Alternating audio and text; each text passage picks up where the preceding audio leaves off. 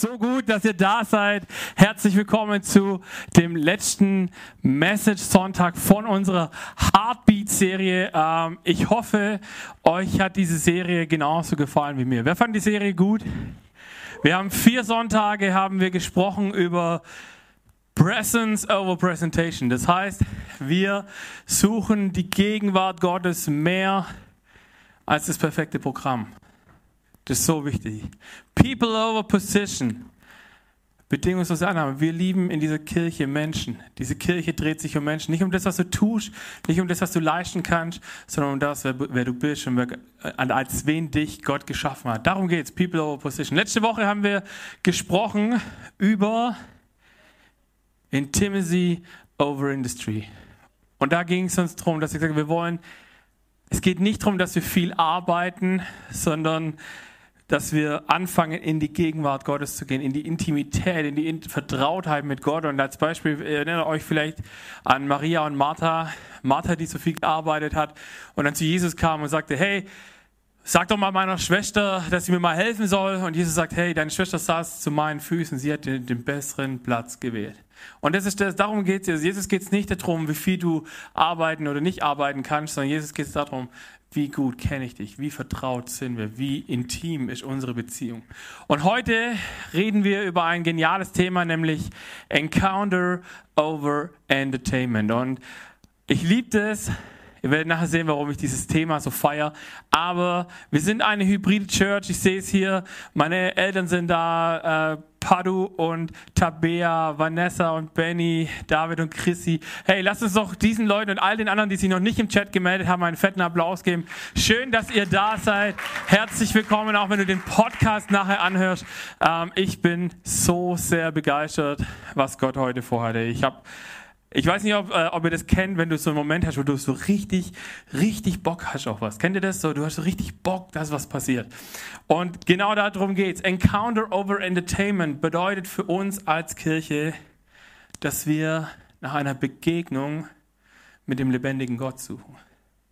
Wir kommen, ich sage das ganz oft, aber ich meine es zutiefst heute auf eine, auf eine ganz neue Art und Weise. Wir kommen am Sonntag nicht zusammen, weil ich vielleicht von 17 bis 18.30 Uhr circa nichts Besseres zu tun habe, sondern wir kommen zusammen, weil wir hoffentlich diese Begegnung mit dem lebendigen Gott suchen. Weil wir sagen, ich komme hierher, weil auch zu Hause übrigens, wenn ich vor dem Stream sitze, du kannst vor dem Stream sitzen und dich berieseln lassen oder du kannst vor dem Stream sitzen und sagen, ich feiere einen Gottesdienst. Ich bin wirklich ganz bewusst dabei und ich stehe auf, ich bin laut, wenn es laut wird und so. Kann man alles machen. Deswegen Encounter over Entertainment bedeutet, wir suchen den lebendigen Gott, wenn wir zusammenkommen.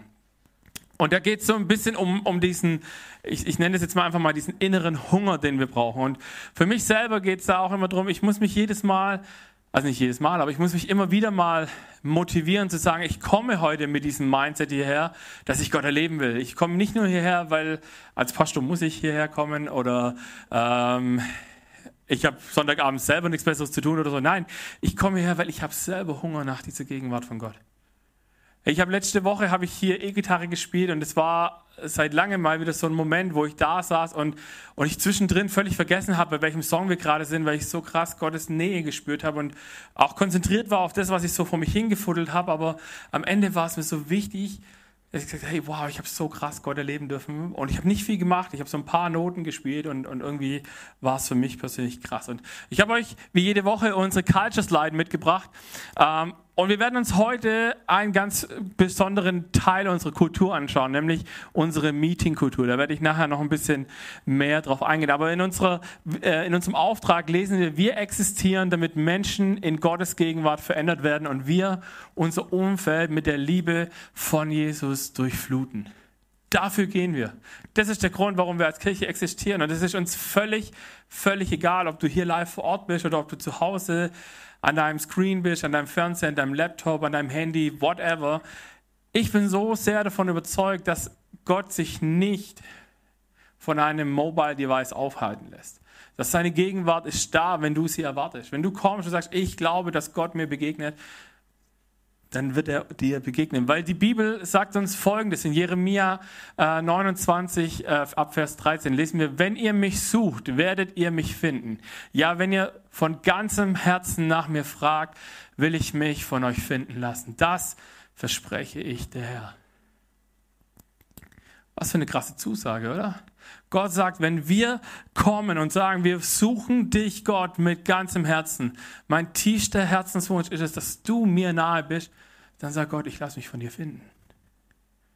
Weil ich habe genau dasselbe auf dem Herz ich will von dir gefunden werden. Und ihr müsst euch überlegen, die Situation, wo Gott das seinem Volk verspricht, das war, während sie im Exil waren. Sie waren weg von ihrer Heimat, sie waren weg von ihrer Kultur, sie durften nicht so richtig das Leben, wer sie eigentlich waren und was Gott ihnen so auch aufs Herz gelegt hat, was sie tun sollen.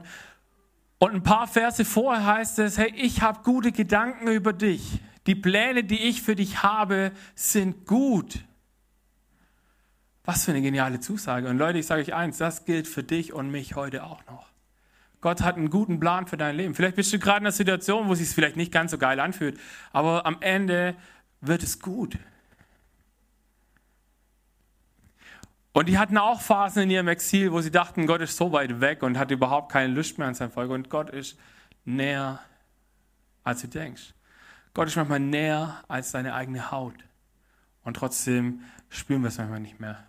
Und Gott sagt, ich habe einen guten Plan mit, mit eurem Leben. Ich habe einen guten Plan mit euch als Volk. Ihr werdet irgendwann werdet ihr das erleben, was ich schon immer für euch gesehen habe.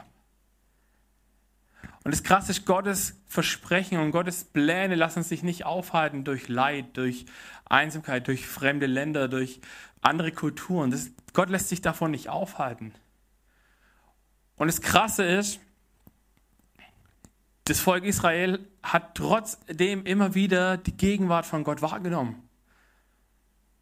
Und sie haben dieses Vorrecht gehabt, zu ihm zu beten und zu sagen, Gott, wir suchen dich. Und das ist das, wenn wir worshipen zusammen, wenn wir kommen als Church und sagen, wir machen diese ersten 20, 25 Minuten, machen wir Raum für die Herrlichkeit Gottes, um, um seiner Gegenwart zu tanken, dann ist das ein Vorrecht für uns. Und genauso ist es ein Vorrecht, dass wir zum Beispiel die letzten 21 Tage diese Gebets- und Fastenzeit hatten. Und ich weiß nicht, ob dir das bewusst ist, dass zu beten ein Vorrecht ist. Das, ich weiß nicht, ob dir bewusst ist, dass, du, dass Gott es liebt, wenn wir mit ihm reden. Gebet ist kein Monolog, Gebet ist ein Dialog.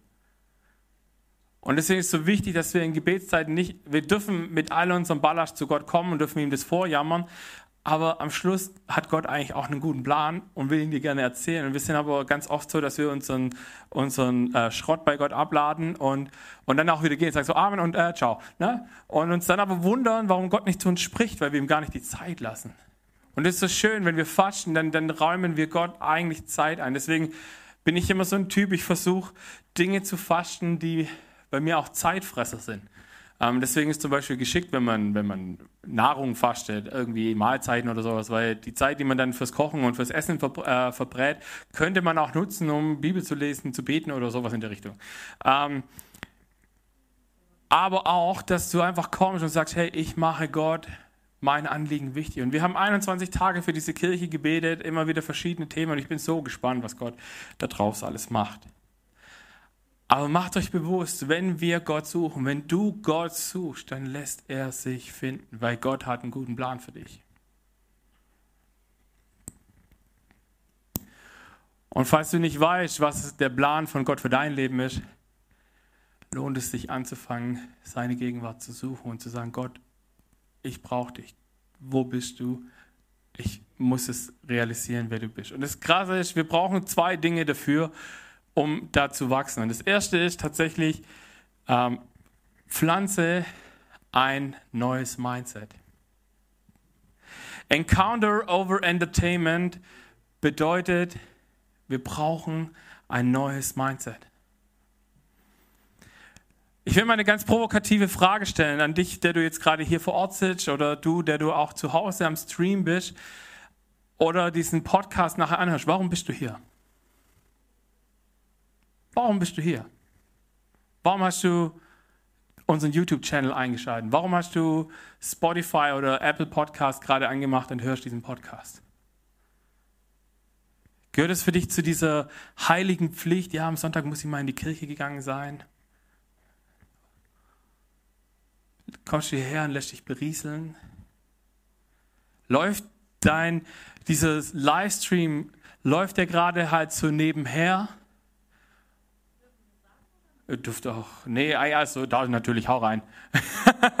Eigentlich war es eine rhetorische Frage, aber kein Problem. Was wäre denn deine Antwort? Oh, Dieb, sehr gut. Um Gott näher zu kommen, genau. Das ist ein Applaus wert. Ähm, tatsächlich gibt es zwei Dinge. Du musst dich entscheiden, aktiv in einem Gottesdienst zu sein. Nicht aktiv mitzuarbeiten, sondern aktiv als Besucher. Weil du kannst hier reinkommen und kannst hier hinsitzen und kannst dich beriesen lassen von dem, was die Band und der Preacher und so, was die machen. Oder du kommst und sagst, ich will Gott erleben, ich will Gott suchen. Ich bin heute hierher gekommen, weil ich meinem Gott näher sein möchte, weil ich sein Herz suche. Und wenn das der Punkt ist, dann ist es gut. Du kannst auch zu Hause sitzen und den Stream gucken, einfach weil du ihn guckst. Oder du sagst, ich bin hier und ich, und ich, ich baue mir zu Hause eine Art Gottesdienstraum, wo ich bewusst feiere. Wenn wir Worship, stehe ich auf, wie wenn ich hier in der Kirche wäre. Ich singe laut mit. Wenn wir nachher Abendmahl feiern, dann ist nicht nur, dass hier irgendwie Abendmahl gefeiert wird und irgendwie, ich habe das Feeling zu Hause nicht so für Abendmahl. So, sondern zu sagen, ich feiere Abendmahl bewusst mit. Ich hole mir Saft, ich hole mir Brot und ich feiere das nachher mit. Und das ist eine Entscheidung. Das ist ein Mindset. Zu sagen, ich lebe meinen Gottesdienst nicht nur, wenn, wenn mich fünf Leute oder zehn oder hundert drumherum sehen und sehen, wie ich die Hände hebe und heilig bin, sondern da, wo niemand mich sieht, bin ich genauso drauf. Und das ist so wichtig. Und wisst ihr, was das Thema Mindset auch noch ist? Da schreibt Paulus uns was Geniales in Römer 12. Lass uns das mal zusammenlesen. Römer 12, Vers 1. Ich habe euch vor Augen geführt, Geschwister, wie groß Gottes Erbarmen ist. Die einzig angemessene Antwort darauf ist die, dass ihr euch mit eurem ganzen Leben Gott zur Verfügung stellt und euch ihm als ein lebendiges und heiliges Opfer darbringt, an dem er Freude hat. Wow! Wisst ihr was? Ich habe letzte Woche gesagt, und ich glaube die Woche davor auch, wir können uns Gnade nicht verdienen. Können wir auch nicht. Wenn wir geben, wenn wir unsere Zeit geben, unsere Finanzen geben, unsere Talente geben, dann tun wir das hoffentlich mit diesem Mindset. Nicht, weil ich es muss, sondern als Antwort auf dieses unbezahlbare Geschenk, das Gott uns gemacht hat. Gott hat dir ein Geschenk gemacht, das du im Leben nicht bezahlen kannst. Er hat seinen Sohn geopfert an einem Kreuz, an einem richtig ekelhaften Tod. Ich weiß nicht, ob du das schon mal bewusst gemacht hast, wie man stirbt am Kreuz. Am Kreuz stirbt man nämlich nicht sehr schön. Man stirbt dadurch, man stirbt eigentlich durch die Schwerkraft. Weil du hängst da und dein Körper wird immer schlaffer und schlaffer und irgendwann, und jetzt wird es kurz ein bisschen eklig, bohren sich die Rippen durch deine Lungen, ja, ich weiß, aber nee, ist nicht mehr da. Ähm, und das ist, und, und das ist A, sehr schmerzhaft und B, sehr zeitintensiv und, und das ist nicht schön. Und Jesus sagt, Gott sagt, ich, mein Sohn ist es mir wert für dich, dass er das durchlebt.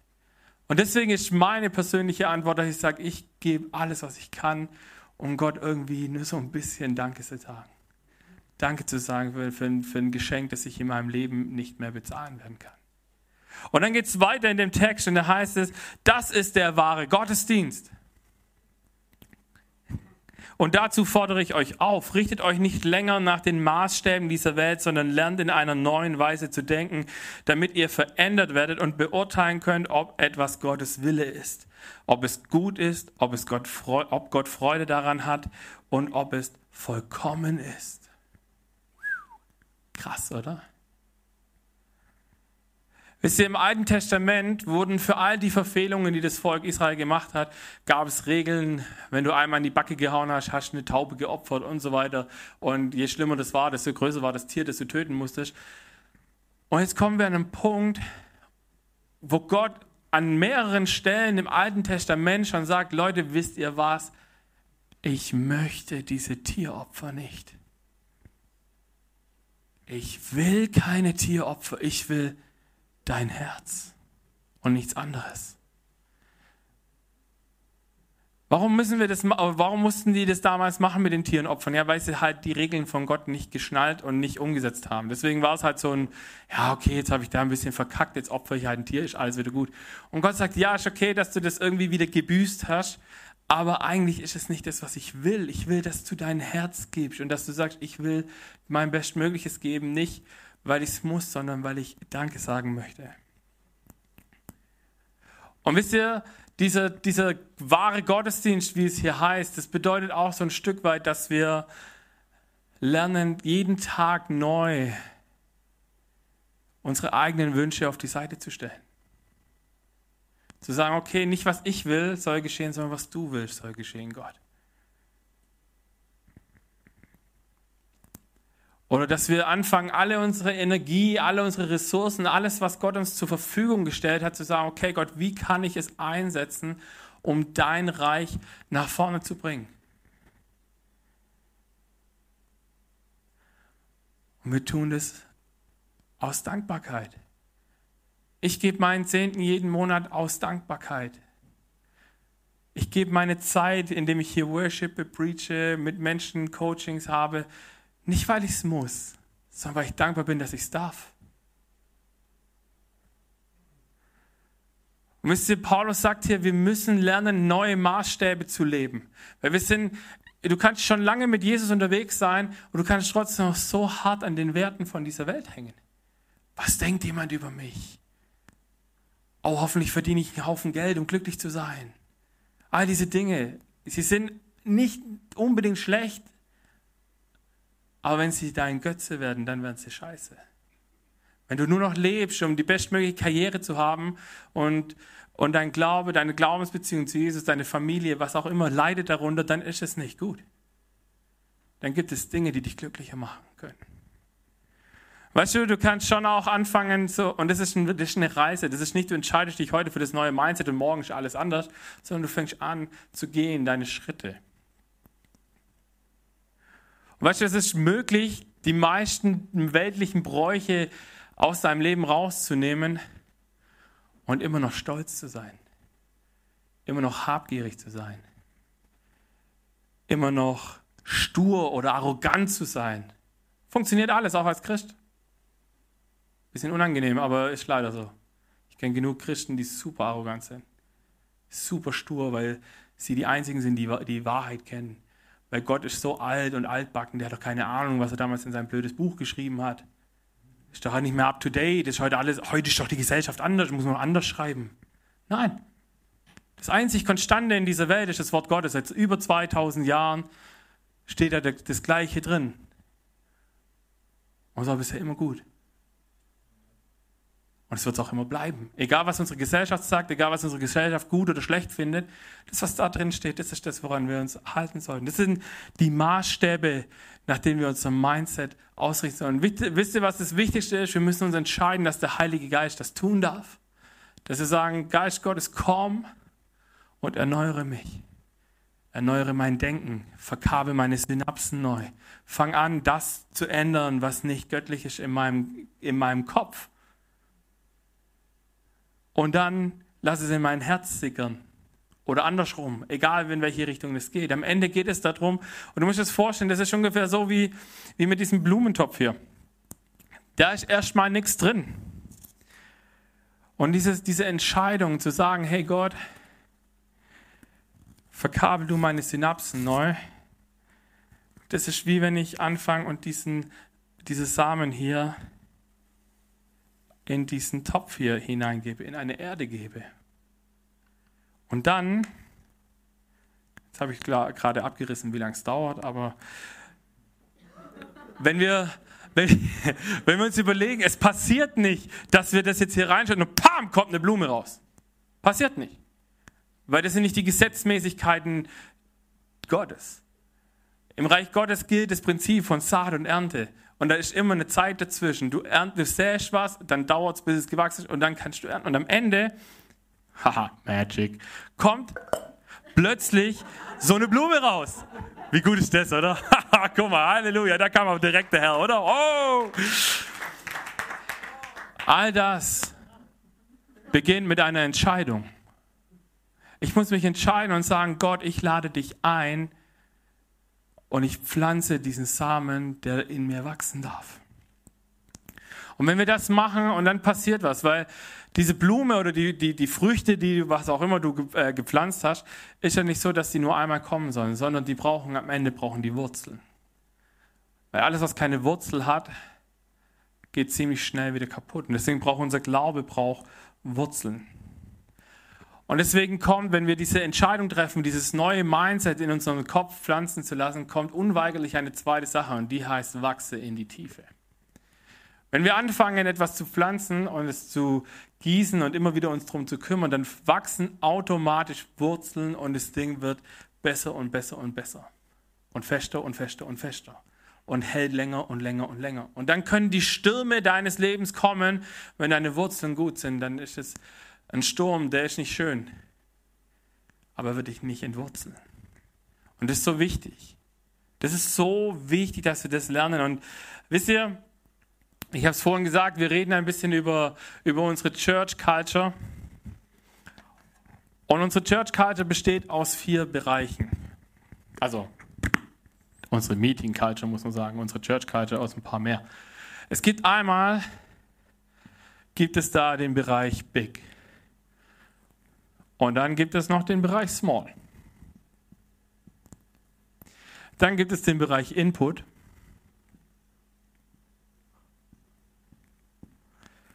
Und den Bereich Output.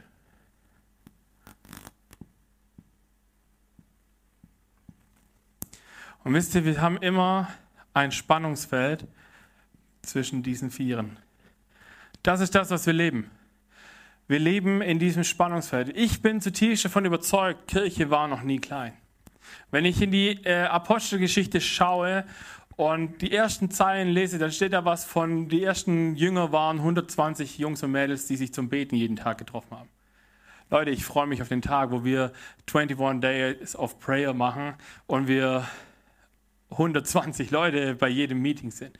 Ähm, aber genauso wie es, äh, wie es Big braucht, das Große, wo wir zusammenkommen, braucht es Small, da wo es sich klein anfühlt. Und Input und Output ist genauso eine Sache, weil du kannst dich auch immer nur füttern und nichts daraus machen aus dem, was du gehört hast. Die Bibel sagt an einer Stelle, seid nicht nur Hörer, sondern seid Täter des Wortes Gottes, weil sonst betrügt ihr euch selber, wenn ihr es nicht macht. Wenn du gute Prinzipien aus dem Wort Gottes hörst, du setzt sie nicht um, dann sagt Jesus an einer Stelle, dann bist du wie ein Mann oder ein Mensch, der sein Haus auf Sand baut. Und wenn der erste Sturm kommt, ist alles weg. Deswegen ist es so wichtig, dass wir in die Tiefe gehen. Und diese Church-Karte kommt äh, oder ist inspiriert aus einer Textpassage, die steht in äh, Apostelgeschichte 2, äh, ab Vers 42. Lesen wir mal zusammen. Was das Leben der Christen prägte, waren die Lehre in der, in der die Apostel sie unterwiesen, ihre, ihren Zusammenhalt in gegenseitiger Liebe und Hilfsbereitschaft, das Mahl des Herrn, das Gebet. Jeder Mann in Jerusalem war von einer tiefen Ehrfurcht vor Gott ergriffen und durch die Apostel geschahen zahlreiche Zeichen und Wunder. Alle, die an Jesus glaubten, hielten fest zusammen und teilten alles miteinander, was sie besaßen. Sie verkauften sogar Grundstücke und Besitz und sonstigen Besitz und verteilten den Erlös entsprechend den jeweiligen Bedürfnissen an, allen, an alle, die in Not waren. Einmütig und mit großer Treue kamen sie Tag für Tag im Tempel zusammen. Außerdem trafen sie sich täglich in ihren Häusern, um miteinander zu essen und das Mahl des Herrn zu feiern. Und ihre Zusammenkünfte waren von überschwänglicher Freude und aufrichtiger Herzlichkeit geprägt. Sie priesen Gott bei allem, was sie taten und standen beim ganzen Volk in hohem Ansehen.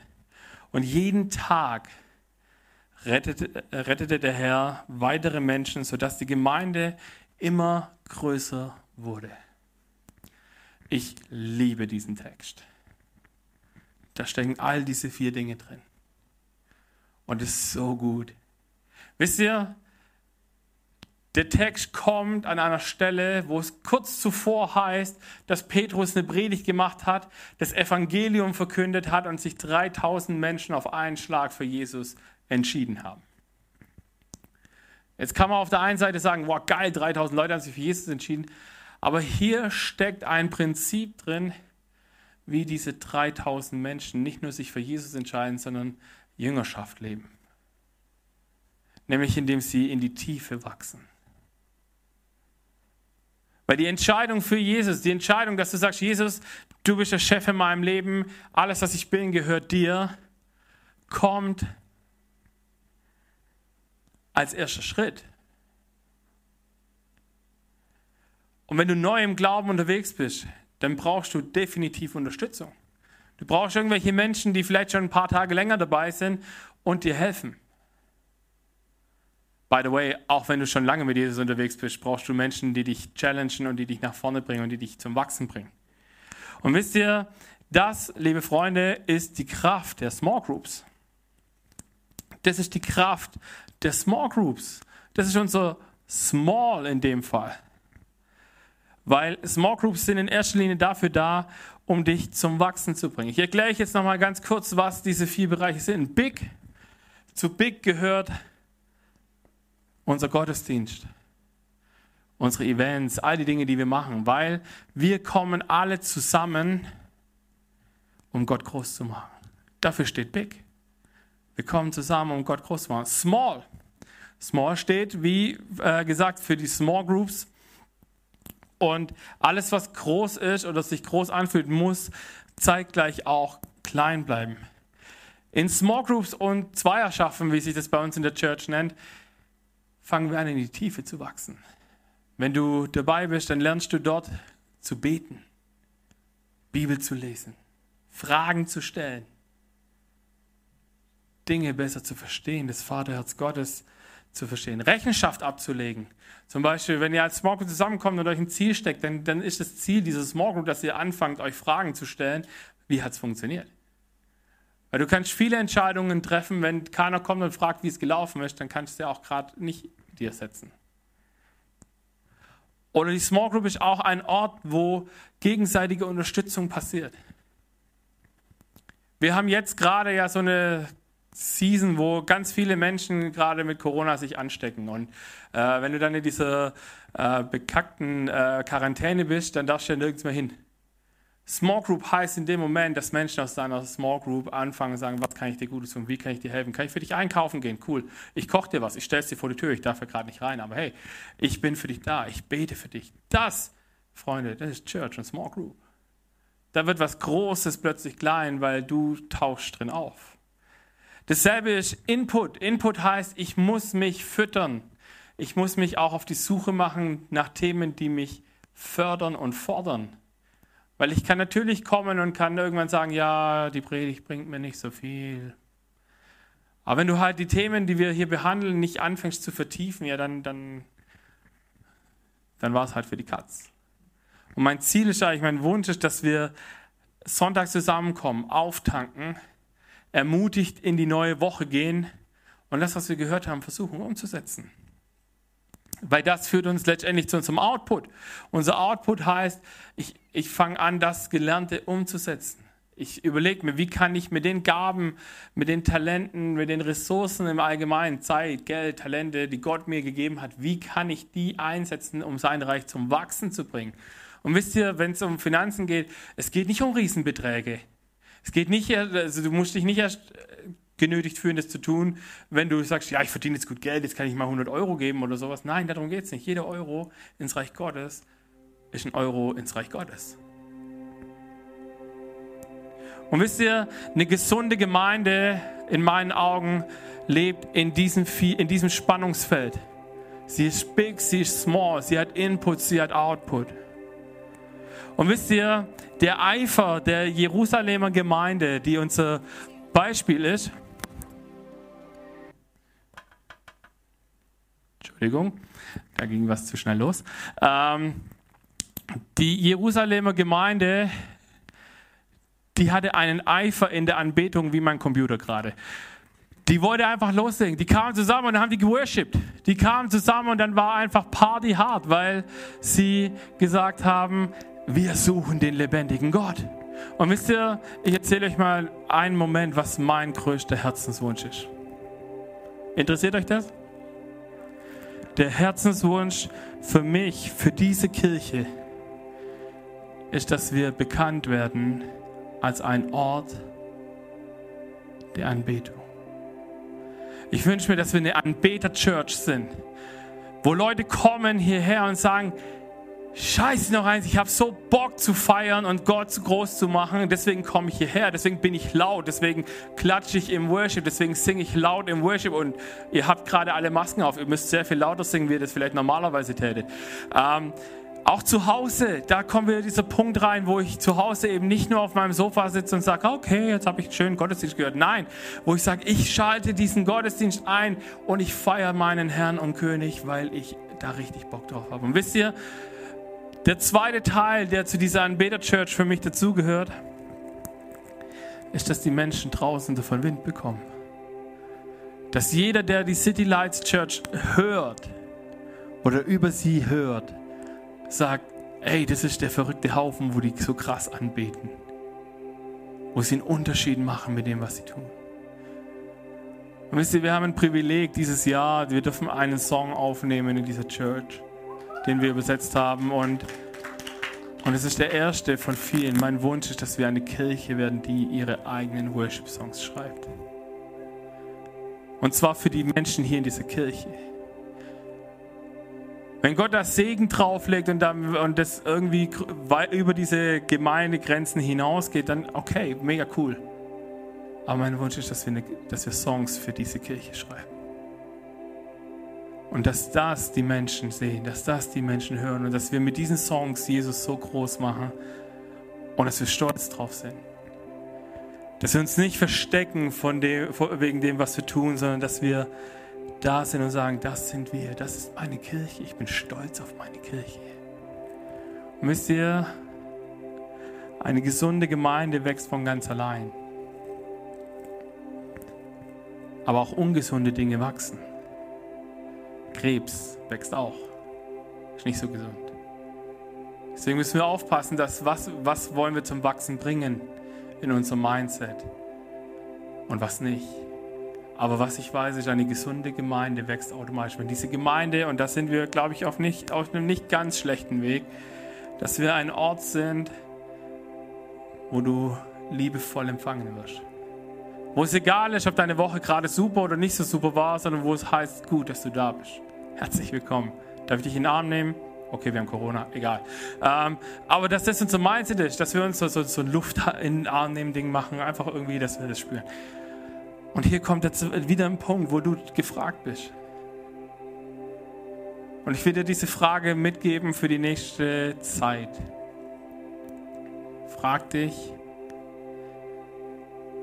wie kann ich meine Kirche zu genau diesem Ort machen?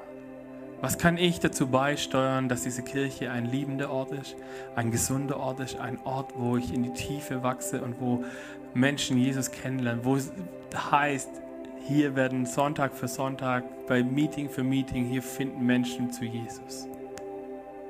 Und das ist eine Frage, die du dir stellen darfst. Und wisst ihr, ich wünsche mir eine Church, die gesund ist, weil sie Jesus im Zentrum hat.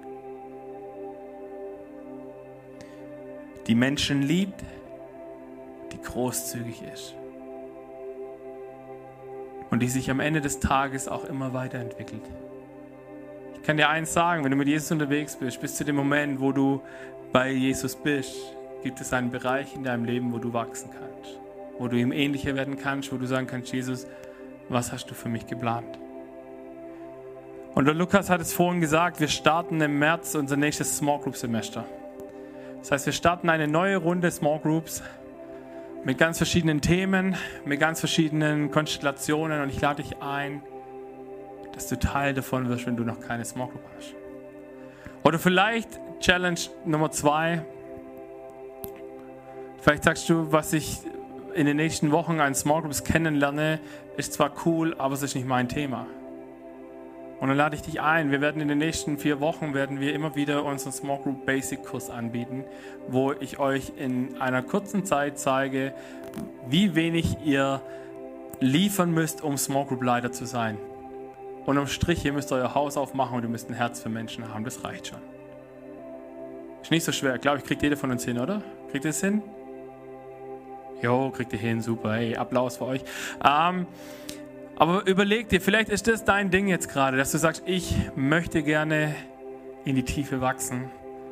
Und ich kann dir sagen, mit Small Group ist es sehr viel einfacher wie allein. Amen.